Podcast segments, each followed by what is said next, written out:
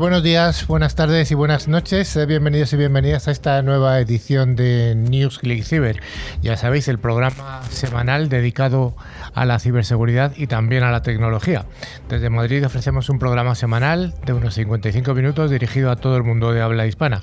Damos un saludo a toda la audiencia que nos escucha a través de las 76 emisoras de FM que distribuyen nuestra señal, así como a las personas que nos escuchan a través de nuestros podcasts o que ven nuestros vídeos.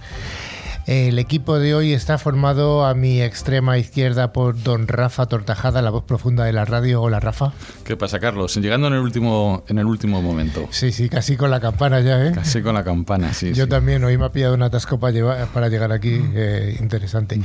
A mi izquierda tenemos a don Carlos Valerdi. Hola. ¿Qué tal, Carlos? ¿Cómo estás? Buenas tardes. Sí. Tengo también a mi derecha a Maribel. Hola. Hola, buenas tardes, ¿qué tal? Por segundo programa consecutivo. Sí, que sean muchos. Y que sean muchos. Y también tengo a mi extrema derecha hoy al invitado del día, que ya aprovecho para saludarle a Daniel Zapico eh, de Globalia. Hola, Daniel. Hola, ¿qué tal? Muy buenas y gracias, ¿eh? Muchas gracias por la invitación. Encantado de venir. Gracias a ti por venir, que además que sabemos que llegas con la lengua fuera del aeropuerto. Literalmente. Literalmente. es lo que tiene trabajar para una compañía aérea. bueno, finalmente estoy yo, Carlos Lillo, y os proponemos que nos acompañéis durante estos minutos que nos van a llevar hasta el concurso al final del programa. Y también saludamos al mago de los potenciómetros, al pulpo de las teclas, a Javi, que hacía un montón que no estabas con nosotros, ¿eh? Así es, pero bueno, estoy encantado de estar de nuevo en el programa y de daros una notición, Carlos, porque es que nos han dado el premio a todos, os felicito, Ecofin 2021, premio de las finanzas, premio del jurado, así que Newsclick Cyber, como siempre, que está en, en, nuestro medio de comunicación, es parte integral de este premio. Así que felicidades a todo el equipo. Pues muchas gracias, Javi. Durante toda la semana nos puedes seguir a través de las redes sociales o de nuestro email a info.clickciber.com que además tenemos una web con interesantes contenidos en clickciber.com donde pueden ver la revista y los podcasts. También os recordamos que podéis acceder a todos los programas anteriores a través de nuestros podcasts disponibles en Spotify, Evox, TuneIn o cualquier otra plataforma y para ello solo tenéis que buscar la palabra clave CiberClick. ClickCiber. ClickCiber, sí señora. Bueno Maribel, ¿y qué vamos a tener para el programa de hoy? ¿Cuál es el menú? Bueno, pues como ha dicho Rafa, teníamos primero las noticias de ciberseguridad, Luego la ciberpíldora eh, que hablaremos de obsolescencia programada, el monográfico Seguridad en Viajes y nuestro invitado Daniel Zapico, CISO de Globalia. Pues vayamos con ese primer bloque, el bloque de noticias de ciberseguridad.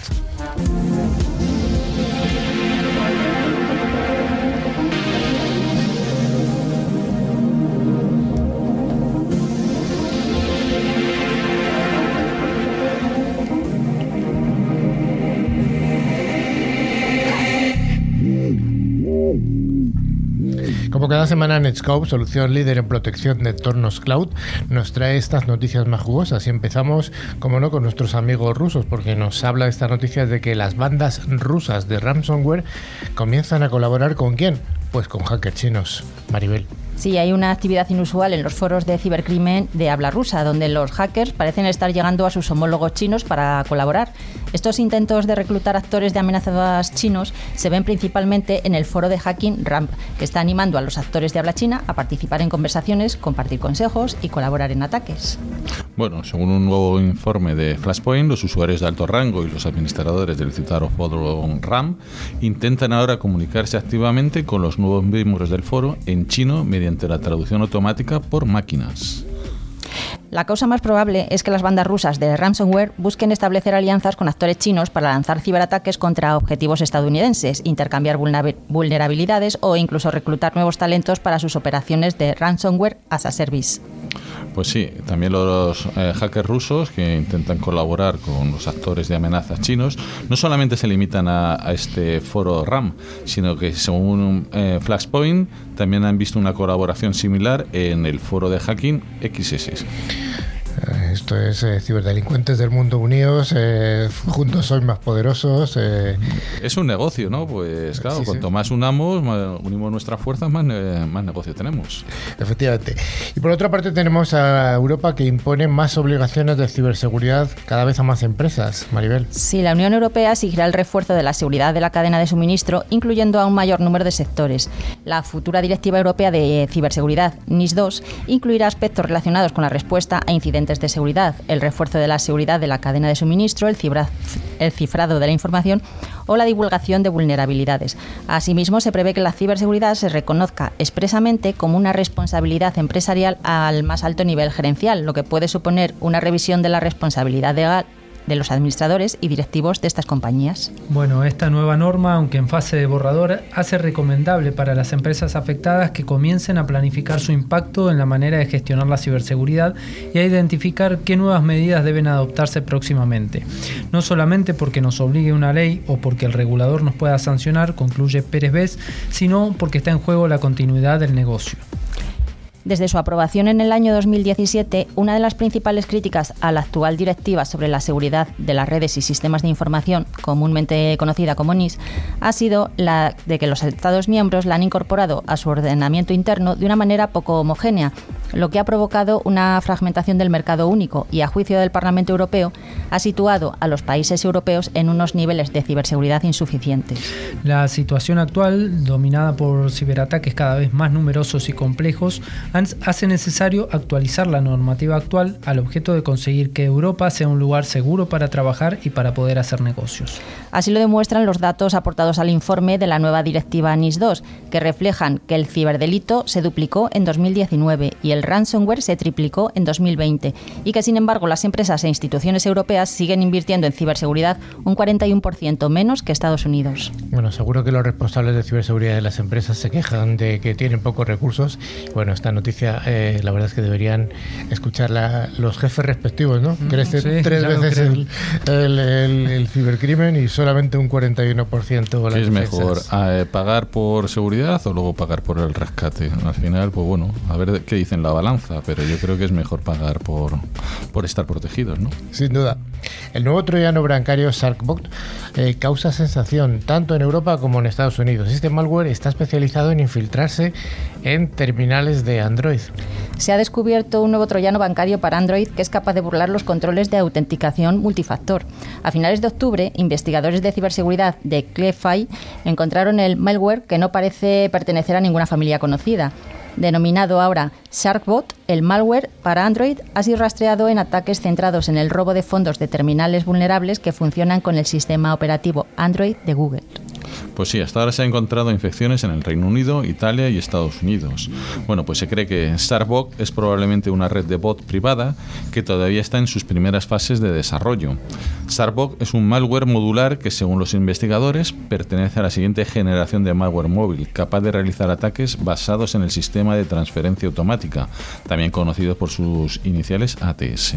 Y el ATS permite a los atacantes rellenar automáticamente los campos de un dispositivo infectado con una mínima intervención humana. Al igual que el troyano bancario Gustav, el servicio de rellenado automático se pone en marcha para facilitar las transferencias de dinero fraudulentas a través de aplicaciones de servicios financieros legítimos, una tendencia general en el desarrollo de malware y un giro con respecto a las antiguas técnicas de robo en teléfonos móviles, como el uso de dominios de phishing. Pues sí, Sarbok utiliza esta técnica en un intento de eludir los análisis de comportamiento, las comprobaciones biométricas y la autenticación multifactor, el MFA ya que no, sería necesario registrar un nuevo dispositivo.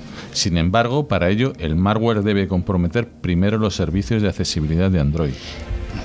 Una vez ejecutado en un terminal de Android, Sarbot solicitará inmediatamente permisos de accesibilidad y acosará a la víctima con ventanas emergentes hasta que se los conceda. No se muestra ningún icono de instalación. Ahora, armado con todos los permisos que necesita el terminal, Sharbot realizará silenciosamente ataques de superposición de ventanas estándar para robar credenciales e información de tarjetas de crédito, robos basados en ATS, y también es capaz de registrar claves e interceptar u ocultar los mensajes SMS entrantes. Bueno, pues este malware bancario también es capaz de realizar gestos en nombre de la víctima y el objetivo son aplicaciones de los bancos internacionales, así como los servicios de criptomonedas. Actualmente, Sharkbot tiene un bajo índice de, de detección por parte de las soluciones antivirus, lo que lo hace aún más peligroso. Vaya bicho que tenemos por ahí por- en el ciberespacio. Uf, Parece tremendo esta. Da miedito. Da mucho miedito para los usuarios de, terminales de Android. Afortunadamente dice que todavía no está en España, pero bueno, esto es cuestión Eso- de, de minutos, ¿no? Bueno, interesante, interesante. Y ahora una noticia muy curiosa, Maribel. Sí, multado por dejar una cámara en el interior de un coche para pillar a los que se lo rayan. El hombre, propietario de un vehículo, ha sido sancionado por protección de datos con 1.000 euros por dejar una cámara encendida en su interior para grabar a los autores de actos vandálicos. Esto es la bomba, esto es la Es bomba. curioso, sí, sí. Bueno, lo que dice la noticia es que el propietario de este vehículo, residente de A Coruña, ha sido multado con 1.000 euros por la Agencia Española de Protección de Datos, la AEPD, por dejar una cámara encendida en el interior del coche desde la que se grababa una zona pública. El multado ha dicho que el objetivo del dispositivo era registrar y disuadir a los autores de repetidos actos vandálicos que ha sufrido el coche, lo que no ha servido para que el regulador de privacidad le libre de la multa. En su resolución, la Agencia Española de Protección de Datos considera probado que la cámara funcionaba y que grababa la vía pública. Dice, consta acreditada la operatividad del dispositivo de grabación, aspecto este confirmado por el propio reclamado al usar las imágenes, datos personales, para acreditar la presunta autoría de actos vandálicos contra el vehículo. La policía local de A Coruña comprobó que el coche estaba grabando desde el interior y procedió a retirar el vehículo y lo trasladó al depósito municipal. Se permite poner cámaras en el interior de un coche, pero siempre que solo se grabe lo que ocurre en su interior y no pongan en peligro la seguridad vial. Hay que recordar las normas de protección de datos no permiten orientarlas hacia el exterior, puesto que las imágenes de los transeúntes forman parte de su información personal.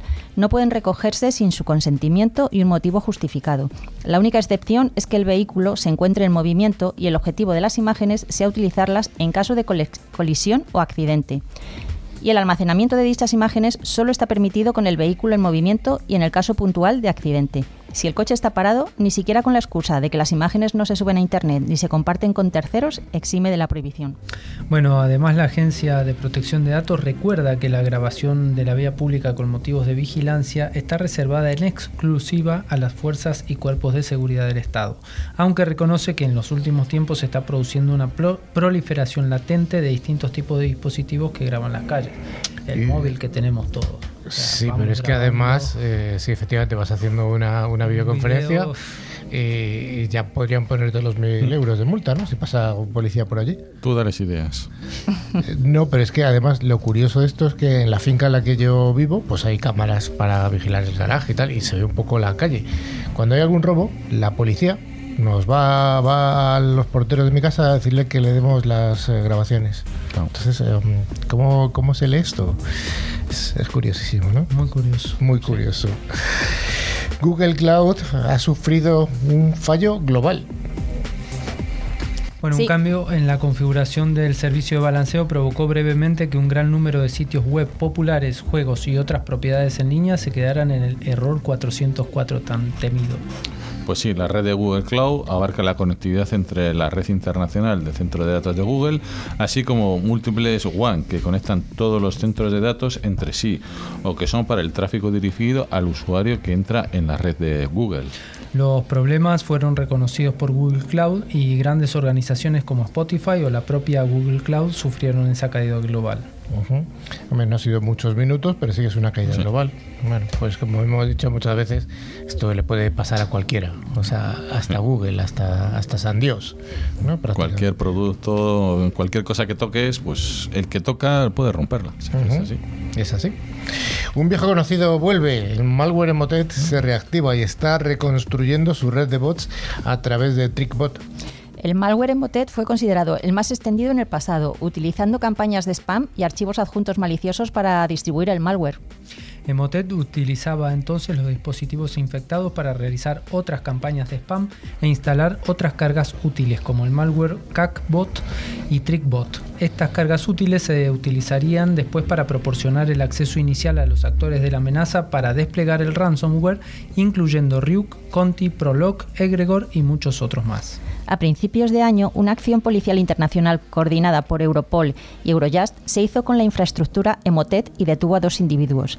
Se ha comenzado a ver cómo el malware TrickBot deja caer a un cargador para Emotet en los dispositivos infectados.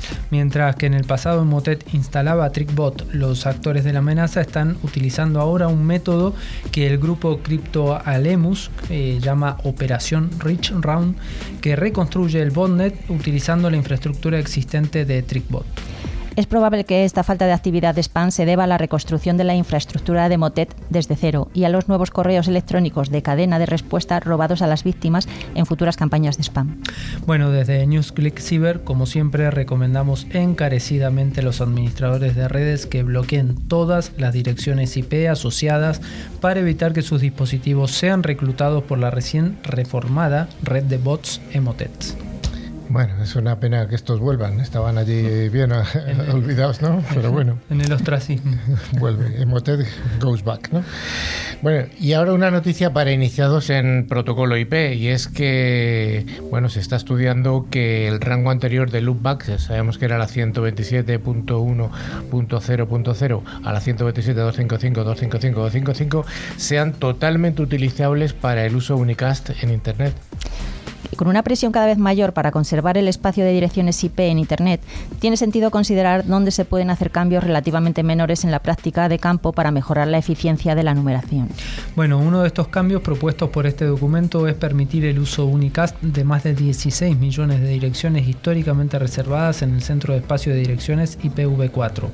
Este documento proporciona la historia y la justificación para reducir el tamaño de la red del bucle local IPv4 o LocalNet de 8 a, o de barra 8 a un barra 16, liberando más de 16 millones de direcciones IPv4 para otros posibles usos. Bueno, cuando se reservó toda la red 127.008 para el discernimiento de loopback, todavía no se reconocía que las direcciones IPv4 eran escasas. Bueno, hoy en día no hay justificación para asignar un 1 barra 256 de todas las direcciones IPv4 para este propósito, cuando solo una de estas direcciones se utiliza comúnmente y solo un puñado se utilizan regularmente en absoluto punto. El hecho de no reservar la mayoría de estas direcciones proporciona un gran número de direcciones host IPv4 adicionales para su posible uso, aliviando parte de la presión del agotamiento de las direcciones de IPv4. En concreto, se van a liberar más de 16, 16 millones de direcciones IPv4 para otros posibles usos. Hombre, 16 millones de direcciones IP parece mucho, pero es que es nada, eso es un granito, es, prácticamente, prácticamente nada. Eh, yo es que sigo diciendo IPv6 eh, está, porque yo creo que en el 2000 2011, cuando yo estaba con temas de cloud, ya estábamos diciendo, ¿y esto soporta IPv6? Y porque era, vamos, ya estaba aquí, ya IPv4 estaba agotado. Y... Yo estuve en un congreso en el 2008 Sí, que se decía que ya, que ya, ya, ya, llegaba, ya estaba llegando la... Estamos que en el 22, como quien dice ya, y todavía seguimos con lo mismo. Eh, el cambio de IPv4 a IPv6, bueno, algún día hicimos algún juego numérico para saber lo que se correspondía a esto y bueno, pues el número de direcciones IPv6, hmm. que era 2 elevado a la 128, pues era algo así como había más que átomos en el universo. O sea, era una, una cantidad absolutamente escandalosa. Bueno, esperemos que los encargados de hacer este cambio no sean los mismos que controlan el BGP de Facebook. o de Google Cloud. O de Google Cloud. o de cualquier empresa, ¿eh? porque todos somos aquí, todos tenemos, como dice Rafita, todos tenemos el dedo y somos eh, de clic rápido, ¿no? Como decían en algún periódico, ese oscuro protocolo. bueno, pues hasta aquí las noticias que ha habido de todo.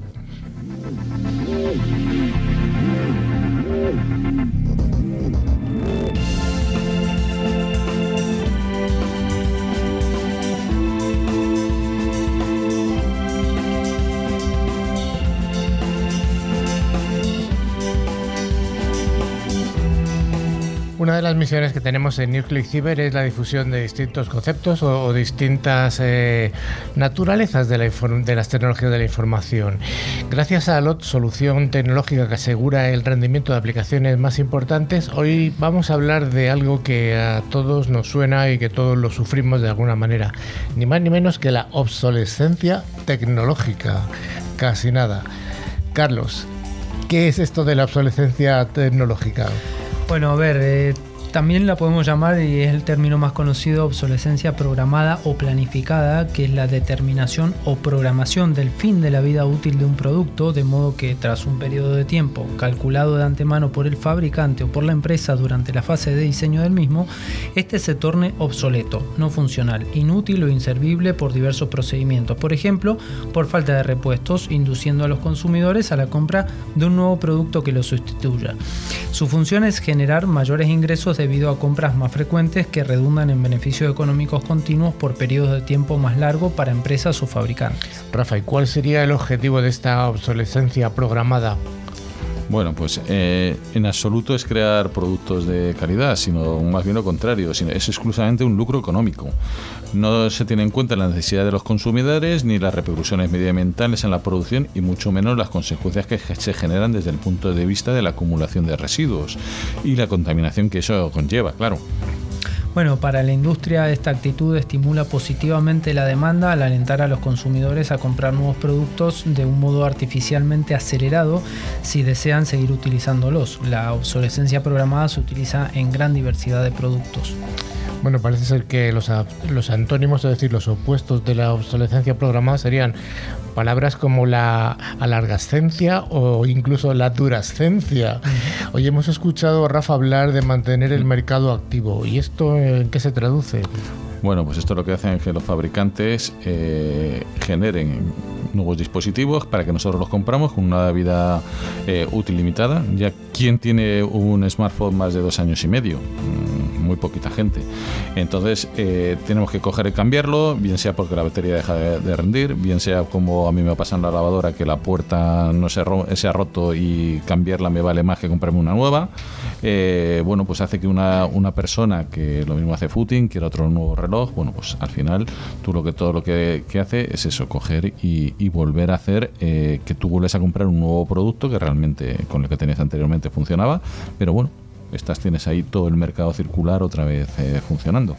Bueno, de todas maneras, sea cual sea el motivo, dejamos de estar a gusto con nuestro dispositivo, lo maltratamos, lo reiniciamos, lo golpeamos, a veces lo tiramos por la ventana cuando se queda un poco paralizado y buscamos claramente eh, reemplazarlo. ¿no? Y bueno, esto es lo que mantiene la rueda activa del mercado vivo, que en este momento, particularmente con la falta de chips que hay en el mundo, se está viendo eh, esto con, con mucha eh, preocupación por, por, lo que está pasando. Y bueno, este, esto convierte en nuestra vida en una especie de matrimonio acelerado con nuestros dispositivos y nuestras cosas. Primero es la etapa de idilio, todos son rosas, cariñitos y todo muy bonito. Qué ilusión te hace tu nuevo iPhone, ¿no? Lo sacas de la cajita, la manzanita o el Android que es su no sé qué.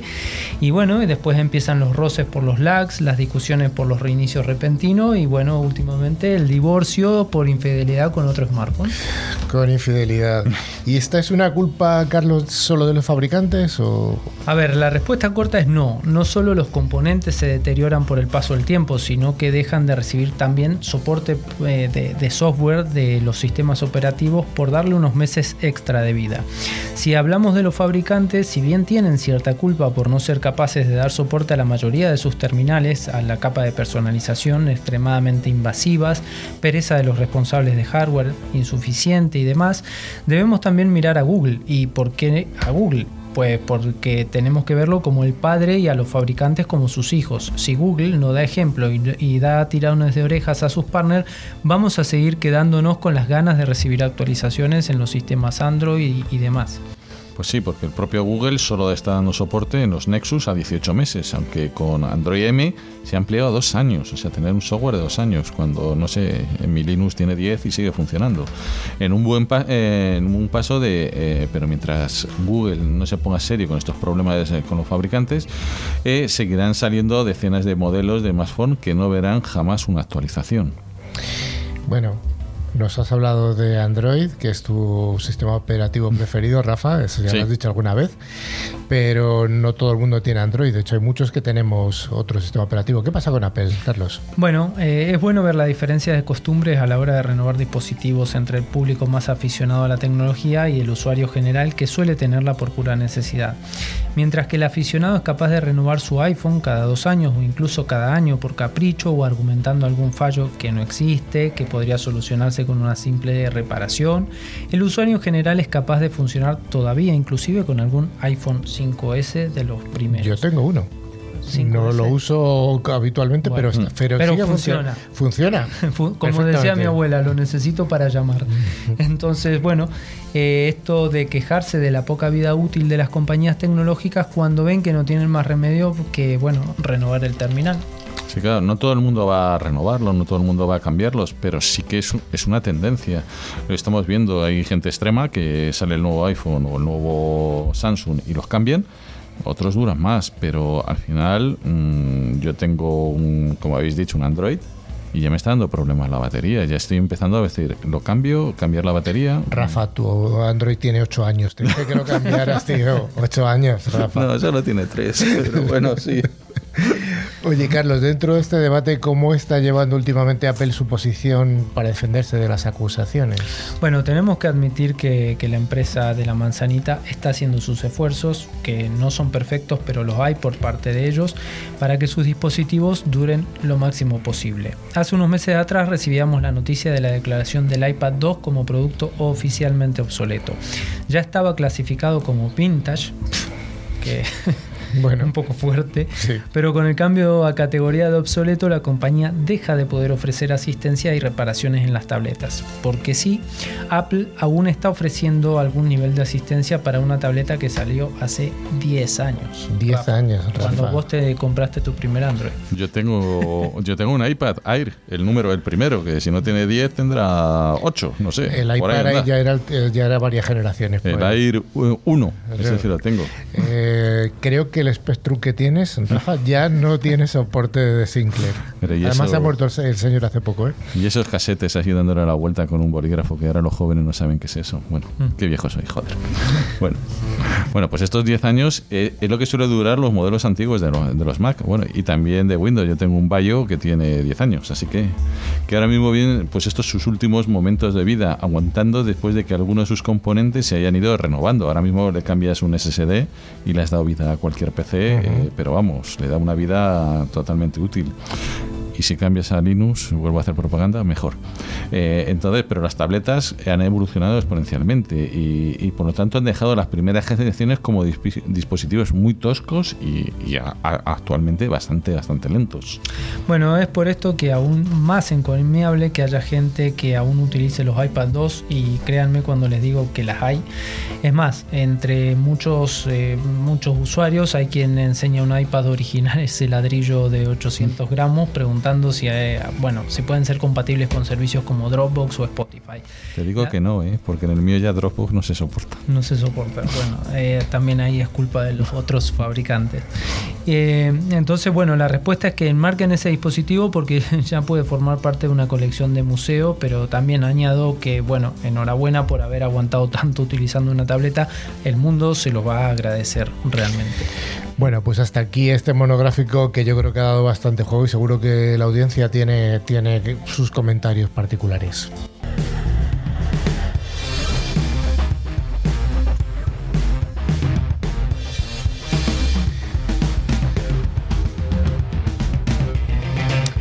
Pues como comentábamos al principio, hoy aprovechando que tenemos un invitado que se dedica al sector turismo en sentido amplio, vamos a dedicar nuestro monográfico a la seguridad en los viajes.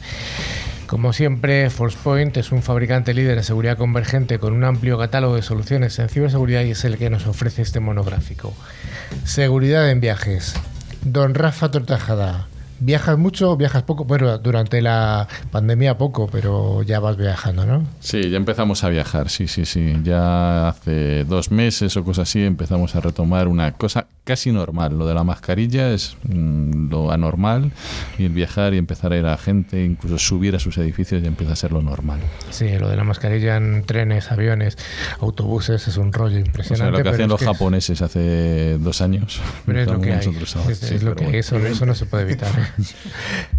Eh, aprovecho para decirle a nuestro invitado de hoy, Daniel, que cuando quieras puedes intervenir aquí en este monográfico, que seguro que tienes tu opinión. Supongo. Eh, y don Carlos, ¿tú también has empezado a viajar o todavía no? Además, tú cuando viajas allí a tu pueblo tienes unas horitas, ¿eh? Sí, sí. Bueno, a ver, yo los últimos 20 años de mi vida me la he pasado viajando en, tren, en avión, en bus, en coche, así que sí. Viajo. Tú eres de los que dicen, me voy a ver a mis padres y tardas 12 o 14 horas, ¿no? Y, también un poco más. Ah, un poco más. Bueno, bueno. Eh, seguridad en viajes. Estamos hablando de recomendaciones para los viajeros, no seguridad física, sino más bien seguridad mm. tecnológica. Eh, ¿Qué medidas de seguridad se le puede proponer a, un viajero que va con su teléfono móvil al extranjero y que va a utilizar, por ejemplo, una wifi pública?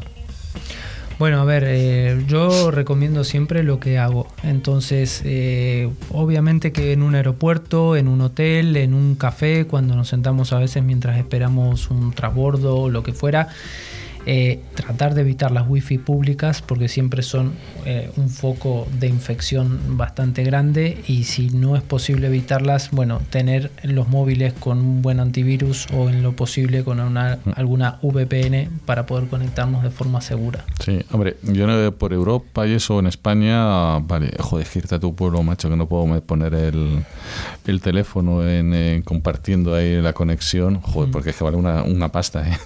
ahí en Argentina vale una pasta. Entonces, eso que dices, eh, yo no normalmente no utilizo nunca la de los wifi de los hoteles, utilizo siempre el móvil porque, bueno, pues no sabes, sobre todo también dependiendo si es trabajo o el lúdico. Si es trabajo y llevo el, portátil de trabajo, soy mucho más eh, cauto que si voy con mi PC. ¿Por qué? Porque mi PC no tiene nada no entro en un banco, no entro cuando voy a entrar en un banco le quito el wifi y entro por 3G, estando siempre hablando de Europa, hablando de, de esto. Y, y, luego lo que es el, eh, el, wifi sí que mm, puedes verlo pues para ver, sobre todo cuando llevo la tablet, pues para ver una película o algo de eso. Entonces ahí sí que me da un poquito igual, no tengo datos. ¿Tú qué, experiencia tienes, Dani? Porque tú, yo, yo, voy en la línea de lo de Carlos. Lo que pasa es que sí que es bueno que maticemos una cosilla. En, cuando pensamos en términos de VPNs y demás, hoy en día prácticamente todas las aplicaciones, por lo menos aplicaciones de bancos y demás, eh, cifran el tránsito, o sea, cifran la aplicación punto a punto, desde el dispositivo hasta la entidad financiera. Con lo cual, realmente, en principio, no se está poniendo en riesgo. Es decir, al final, una Wi-Fi, el riesgo que tienes es que otros dispositivos conectados a la Wi-Fi puedan eh, interceptar el tráfico que va en claro en la Wi-Fi. Pero claro, si el tráfico que va en capsulado, está cifrado, no es tan arriesgado. Dicho eso, yo llevo VPN en, los dispositivos móviles y de hecho normalmente configurada en, conexión automática. En cuanto se me conecta una Wi-Fi, se levanta la VPN y ya está, no me fío de nadie. Carlos, recordamos un poco qué era la, la utilidad de una VPN. Bueno, a ver, una VPN sencillamente es un pequeño software que podemos instalar en los dispositivos, tanto sea en los móviles, en las tablets o en, los portátiles, que lo que nos permite es conectarnos a una dirección remota que va a cifrar nuestra conexión para que todo lo que nosotros hagamos conectados a Internet esté cifrado y esté protegido. Este es un poco el espíritu del consejo, ¿no? de que protejamos los datos y que evitemos que conectados a una red, por ejemplo, de un aeropuerto, nos puedan atacar nuestro equipo, que si bien como dice, es, verdad que las, las, aplicaciones cifran los datos, pero ya una vez que se metió el bicho en el dispositivo, recordemos que hay fotos, que hay información personal, que tenemos nuestro correo electrónico y ahí sí podemos estar corriendo alguna, algún riesgo o que se nos active el micrófono o la cámara y ya sabemos lo que pasa, ¿no? Que vea tu dispositivo en la red, en definitiva. Exactamente. O sea, el- la VPN hace que, que no se vea en la red directamente. Y en cuanto a, a, bueno, en los hoteles eh, del extranjero, cuando digo extranjero estoy hablando fuera de la Unión Europea, que la Unión Europea, como dice Rafa, bueno, pues eh, mm, en principio el roaming te permite utilizar tus, tu conexión de datos en cualquier país, o sea que eso está, eso está cubierto. Pero claro, cuando vas a otro país o una persona de Latinoamérica viene a España, pues eh, el asunto, como dices tú, Rafa, hay que tener cuidado porque el palo que te llega, te puede llegar a fin de mes puede ser importantísimo, ¿no? Entonces, ¿alguna recomendación de utilización en, en los hoteles de la wifi del hotel? Porque claro, en muchos hoteles vas y lo primero que te hacen es te asignar una wifi. ¿Esa wifi es segura? ¿No es segura? Hombre, la que te asignan ahí. Una cosa es las. mm, Las redes públicas, ¿verdad? redes públicas, la de los hoteles que normalmente te pide usuario, que te generan una password normalmente por usuario, es más segura. Eh, ¿Que se pueden hacer cosas? Sí, siempre se pueden hacer cosas, siempre puedes poner un portal cautivo para que alguien intente intentar engañarlo, vale, pero siempre va a ser más seguro. Eh, lo que estamos hablando, una vez que vas a hacer pagos, una VPN, que sí es verdad que todos los bancos lo tienen, o incluso en los antivirus. Tú, un- yo el antivirus que tengo, que es eh, uno que dábamos hace poco aquí, eh, te abre una VPN, entonces, oye, es más seguro. Entonces, eso son cosas que, que tienes que dar. Eh, tarjetas, yo cuando voy por ahí no me fío, tengo una tarjeta prepago, con lo cual la cargo y sabes Es la que me dijiste que llevas con bastante dinero, que llevan Sí, 10 sí. euros. 10 euros, vamos, hay un pastizal.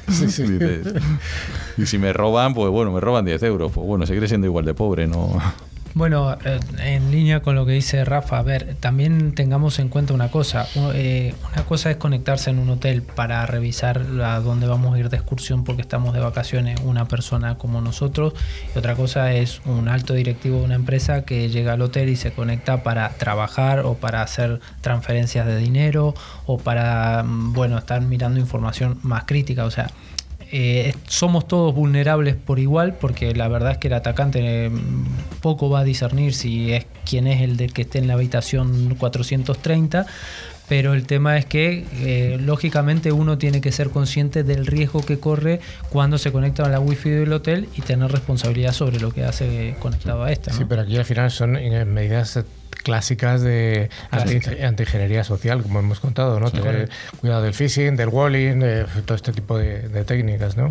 Sí. correcto Bueno, pues alguna otra recomendación que queráis destacar alguien de algo, aparte de llevar bañador cuando vas a un sitio de calor y abrigo cuando vas a un sitio de frío.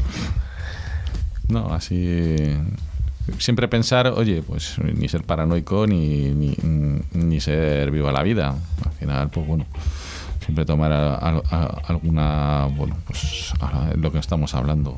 No correr un riesgo excesivo en, en eso y irte a un sitio que pueda, no, no un Starbucks. A mí, por ejemplo, no me gusta nunca ir un Starbucks. Hablando, anticipándonos un poco, a, a Daniel le voy a preguntar. En algunos aviones hay wifi. Hay en algunos trayectos de aviones. ¿Ese wifi es seguro? ¿Se pueden conectar de forma segura? La wifi por definición es un canal inseguro. o sea, normalmente, incluso dentro de un avión. Otra cosa es eh, que pasa un poco como los hoteles, ¿no? Se pueden configurar en microsegmentación que permiten que se haga un aislamiento entre los dispositivos, con lo cual en principio esa interacción entre ellos no debería producirse. Dicho eso, usaría VPN también. Otra cosa es cómo se esté estableciendo el tráfico, porque depende de cómo esté, a veces no te permite tunelar tráfico VPN. Eh, en cualquier caso, siempre hay que hacerlo. De todas maneras, la seguridad siempre se basa. La seguridad siempre es por capas. Es decir, no basta con una sola cosa. Es decir, es una suma de cosas y se han mencionado unas cuantas. Eh, yo personalmente utilizo todas las que se me ocurren, pero bueno, es mi trabajo, supongo que es normal. Uso de tarjetas incluso virtuales, de un solo uso, por ejemplo, desechables, si vas a hacer un pago, de manera que incluso aunque te la capturen, has hecho el pago, pero esa tarjeta desaparece. O sea, es, es- es una suma de cosas. Incluso en los aviones, yo lo haría. yo creo que las personas que nos dedicamos a la ciberseguridad, esto lo tenemos en el ADN y sie- siempre utilizamos una colección de capas, de las capas, famosas capas de la cebolla, porque Mm. la seguridad infinita no existe. O sea, no. No. No, y sobre todo el que se vaya de vacaciones que no se relaje tanto. Porque a veces nos relajamos y ahí es Eso donde es cometemos la mayor Sí. parte de los Al final es que tengas interiorizadas ciertas cosas. Ah, Yo, yo hago casi lo mismo en mi casa que, que en un hotel. O sea, utilizo casi los mismos medios. Vale. Bueno, pues hasta aquí este monográfico de seguridad en viajes con recomendaciones muy globales y vamos con la entrevista de verdad con Daniel.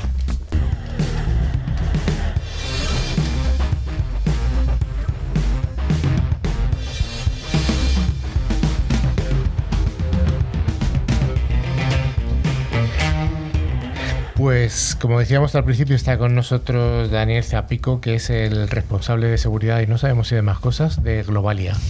¿Qué tal? algunas hola, cosas más. Hola, buenas tardes. buenas tardes, ¿qué tal? Encantado. Bienvenido al programa. Bueno, eh, oye, cuéntanos un poco de ti, de dónde eres y qué tipo de formación tienes, etcétera. bueno, no me, gusta mucho hablar de mí mismo, pero eh, yo, soy, yo, soy, informático de, carrera. Esto lo digo porque como hay muchos telecos por ahí siempre, sobre todo, seguro que aquí también, pero yo soy informático de carrera. Eh, ahora sí, efectivamente, soy el CISO de Globalia y de Europa. En este caso tengo el doble rol y y no sé, pues eh, hace siempre me he dedicado a la tecnología. Siempre en los, últimos años, sobre todo los últimos 10, 12 más a la seguridad pero siempre la tecnología me gusta. Oye, describe un poco qué es Globalia y su relación con Air Europa, si son la misma empresa o qué, mm. es Globalia. Sí, a ver, Globalia es un grupo empresarial turístico, es el principal grupo empresarial turístico de este país. Si bien es verdad que ahora estamos en un proceso de, separación, se ha producido algunas cosas son hechos públicos, que toda la parte del con viajes, viajes Ecuador, toda la parte de viajes se ha, se ha fusionado en igualdad más o menos con, con el grupo Barceló.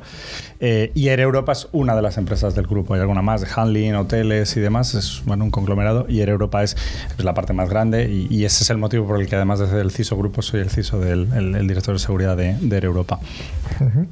Air Europa es una compañía aérea que, bueno, para los, las personas que estamos en España es importante, pero en Latinoamérica también, ya que es una de las mayores compañías que trae tráfico de personas entre, entre ambos continentes.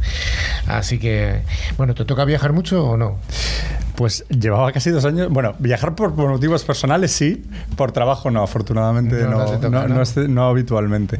Bueno. No. Vamos a ver, eh, has hablado de que Globalia es un conglomerado de, empresas en principio dedicadas todas a, de forma genérica al turismo, pero bueno, hay bastantes diferencias entre una línea aérea y, un, y una cadena de, viajes o de hoteles. Entonces, ¿cuáles son las diferencias y las similitudes que hay entre todo este tipo de negocios desde el punto de vista tecnológico, por supuesto? Uh, esa es buena. La cuestión al final es ¿Cuál es la diferencia del negocio en sí mismo? Es decir, la seguridad, pero eh, eh, valga Globalia, valga cualquier otra compañía, la, seguridad tiene que estar completamente apegada al negocio. Es decir, la, seguridad se tiene que establecer en cuanto a, lo que el negocio necesita, en cuanto a los objetivos y la estrategia del negocio.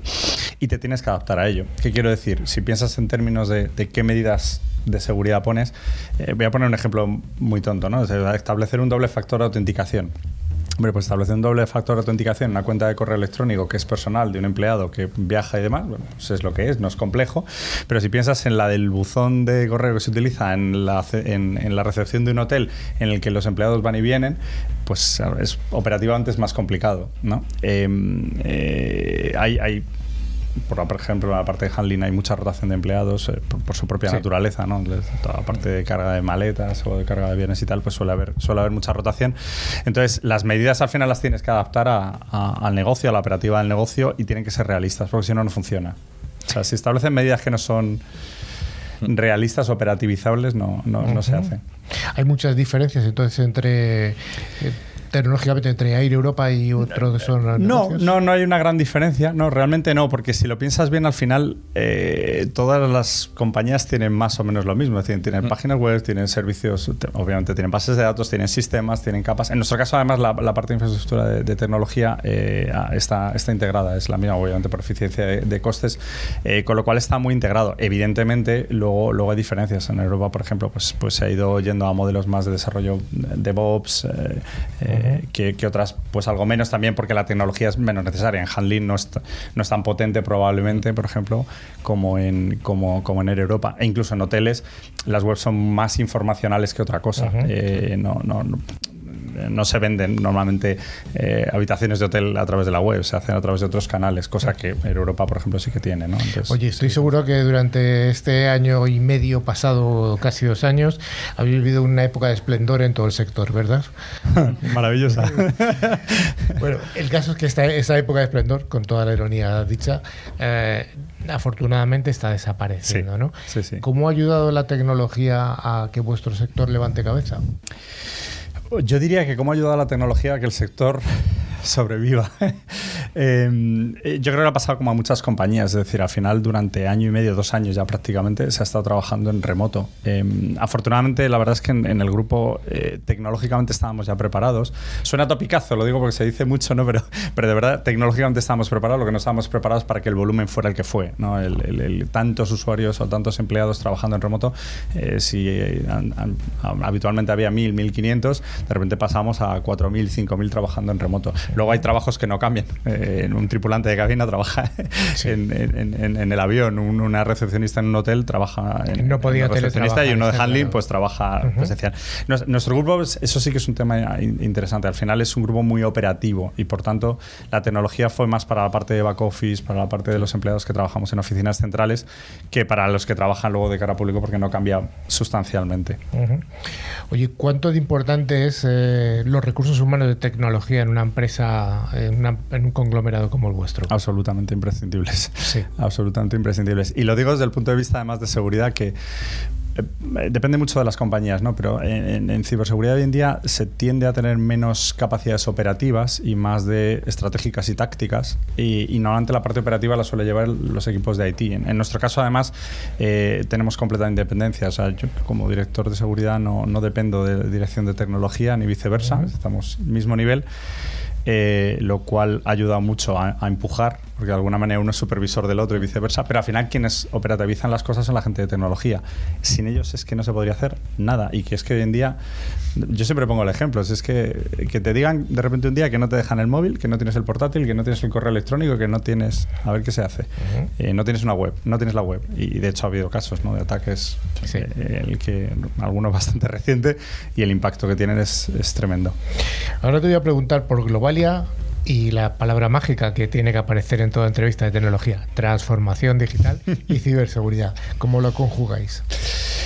Fíjate, yo creo que la, transformación digital, o sea, la ciberseguridad es transformación digital en sí misma. Em, y, además, yo, personalmente, pero, pero en la compañía es que es así, entendemos la ciberseguridad como un facilitador.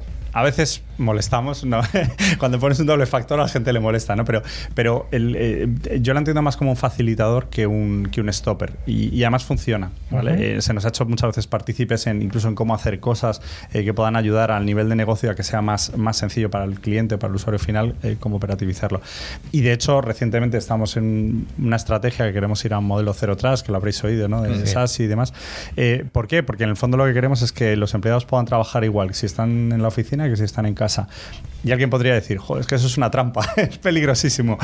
Eh, no, pero te facilita muchísimo la vida. Al final, operativamente, tú cuando te sientes, vas con tu portátil, con tu equipo y demás, te conectas igual si estás dentro de tu casa que fuera. Eso es pura transformación digital, es una forma de trabajar diferente para quien tenga sentido, incluso puedes llevar el dispositivo encima y para quien tenga sentido, ¿eh? que, si me están oyendo compañeros, que no piensen que con eso le estoy diciendo que se vaya a llevar el trabajo a casa, ni muchísimo menos, pero tienes esa posibilidad y, viene de la mano de la seguridad, de, la ciberseguridad. ahí el, motivador, el, driver es, la ciberseguridad. Dicho esto, eh, hablabas de Air Europa y de antes en, el, bloque anterior hablábamos de los aviones. Eh, yo creo que todo el mundo tiene curiosidad por cómo funcionan los aviones, cómo funciona el Internet dentro de los aviones. Mm. Por otra parte, un avión, a fin de cuentas, eh, simplificando mucho, son alas, motores y electrónica. Los aviones ahora son ordenadores. O sea, los de nueva generación, si piensas en, nuestro caso, por ejemplo, utilizamos sobre todo eh, Boeing, que es 787 Dreamliners y demás, es que son verdaderos ordenadores. Las actualizaciones de los aviones se hacen igual que les hacen las actualizaciones de, software eh, de, cualquier cosa. Entonces, em, es que ya, para mí, no digo que no sea OT, que hasta cierto punto lo es, ¿no? pero para mí es IT, o sea, casi puro. Eh, no, no voy a dar detalles porque no puedo darlos, pero ni cómo se hacen las actualizaciones, pero puedo asegurar que es un portátil y es una actualización como un parche, igual que lo harías en, cualquier dispositivo de casa. O sea, no, no, hay una gran diferencia. Y las comunicaciones, que ahora es verdad que parece que voy a hacer publicidad, pero es verdad, es que toda nuestra flota tiene, conexión a Internet. Evidentemente es satelital, lógicamente. los, propios aviones ya llevan, eh, llevan antenas eh, satelitales. Pasa que luego hay compañías que proveen ese servicio, como tienes tu mm. Telefónica que te provee tu, acceso a Internet eh, móvil o en tu casa pues lo mismo con infraestructura de satélite. Es, exactamente igual. Oye, y una curiosidad, eh, alguien que esté navegando con su portátil o con su móvil en, eh, por una wifi de uno de vuestros aviones, eh, ¿podría hacer algún roto a la parte de volar? No. No. No. no, no, eso no se puede. A ver, en principio, los, eh, digo en principio porque sí que es verdad que los fabricantes no te dejan ah, entrar en demasiado en, en, los sistemas, lógicamente, ¿no? Ellos ya hacen sus propias auditorías. Eh, hay informes incluso que ellos encargan auditorías a expertos y demás sobre, sobre el aislamiento, pero la parte de aviónicas y demás y la parte de entretenimiento están separadas. No, o sea, no, no, no hay manera, sí, ¿no? Sí, están separadas, físicamente separadas. O sea, un hacker muy bueno podría ver una película adicional, pero poco más. Podría ¿no? mandar mensajitas o mensajitos en las pantallas a otros, podrían... ha ocurrido, no, no, digo nuestra compañía, he visto eh, papers donde, donde se, se ha demostrado cómo se ha podido hacer, pero al final no deja de ser, bueno, molestia. Es verdad que al final las compañías aéreas, el, el problema que tiene es que automáticamente pensamos que una incidencia en ciberseguridad eh, automáticamente se refleja en, en, una incidencia en safety o en la seguridad de las personas y no, uh -huh. no es así, ¿vale? Ni tiene por qué ser así. Eh, no es como a lo mejor una central nuclear o en hospitales que ahí quizás sea más sensible, ¿no? Pero uh -huh. eh, la parte de aviónica está completamente separada. Uh -huh. Aviónica, aviones, AENA. AENA es el, el, gran operador aeroportuario de navegación aérea de España. ¿Cómo son las relaciones de una compañía aérea como la tuya con AENA a nivel de, de ciberseguridad? Quiero decir, a nivel de negocio no me voy a meter. No, no, no, solo de ciberseguridad. Seguro que tienes sus opiniones algunos compañeros. Eh, es, es, buena, es extraordinaria. De hecho, es que el, yo creo que al final nos pasa a todas las, todos los que nos dedicamos a la seguridad, probablemente como en todos los sectores. ¿no? La relación, las relaciones personales hacen mucho. Sí. Y yo tengo relación con, con el mi homólogo en, en, AENA, hablamos, hablamos abiertamente y ya está. Yo no le cuento detalles, detalles, él tampoco. Recientemente hemos vivido una campaña de, de phishing bastante agresiva en el sector eh, de la aviación. Eh, no suplantando ninguna compañía aérea, ni AENA, ni en aire, ni nada por el estilo, y, y, nosotros lo detectamos y lo compartimos con ellos. O sea, se lo dijimos. Al final esto, estaremos todos tan seguros como estemos el conjunto de todos nosotros. Yo no gano nada con que AENA tenga un incidente de seguridad, porque por cierto nos puede afectar a nuestra operación. Ni viceversa. Uh -huh. Y AENA no gana nada con que nosotros tengamos un incidente de seguridad porque también les puede afectar a sus propios ingresos. ¿no? Es que no. Es más, probablemente un incidente de seguridad en otra compañía aérea incluso indirectamente te afecte a ti. Casi seguro que sí. Uh -huh. es, es, raro que las campañas sean tan dirigidas como para que digan, no, es que voy contra Iberia, contra Vueling o contra Vinter. No, o sea, si van contra el sector aer aeronáutico, van contra el sector aeronáutico. Pasa como el, con, con, las entidades financieras. Cuando sí. ves malware, si empiezas a ver que tienen codificado dentro del malware, empiezas a ver que tienen todas las entidades financieras que hay a lo mejor en Europa y están atacando a todas a la vez. Un emotet que mencionabas, sí, ¿no? Entonces, veías qué dominios o qué IPs están hardcodeadas en el, en, en el malware, atacan a todos a la vez. No nos interesa ninguno. Daniel, ¿tú crees que la seguridad es oscura? no creo en la seguridad por oscuridad. ¿No crees en ella? No, no creo en ella. Eh, a ver, la seguridad no la entiende nadie. en ese sentido sí es un poco oscura. De hecho, eh, cuando suelo hablar con la dirección y demás, tiendo a poner ejemplos del mundo de la seguridad física, porque es más tangible, suelen entenderlo mejor. Eh, tiendo a hacer una analogía, por lo menos, porque si no, muchas veces no lo entienden. Parece que todo es mágico y, y, y, no. Pero no, no creo que sea oscura. es cuestión de... Bueno, aquí estamos dándole claridad a, a, a, la seguridad o a la ciberseguridad y tú has sido una de las luces que ha, que ha iluminado esta, esta oscuridad. Muchas gracias. Pues muchas gracias, Daniel.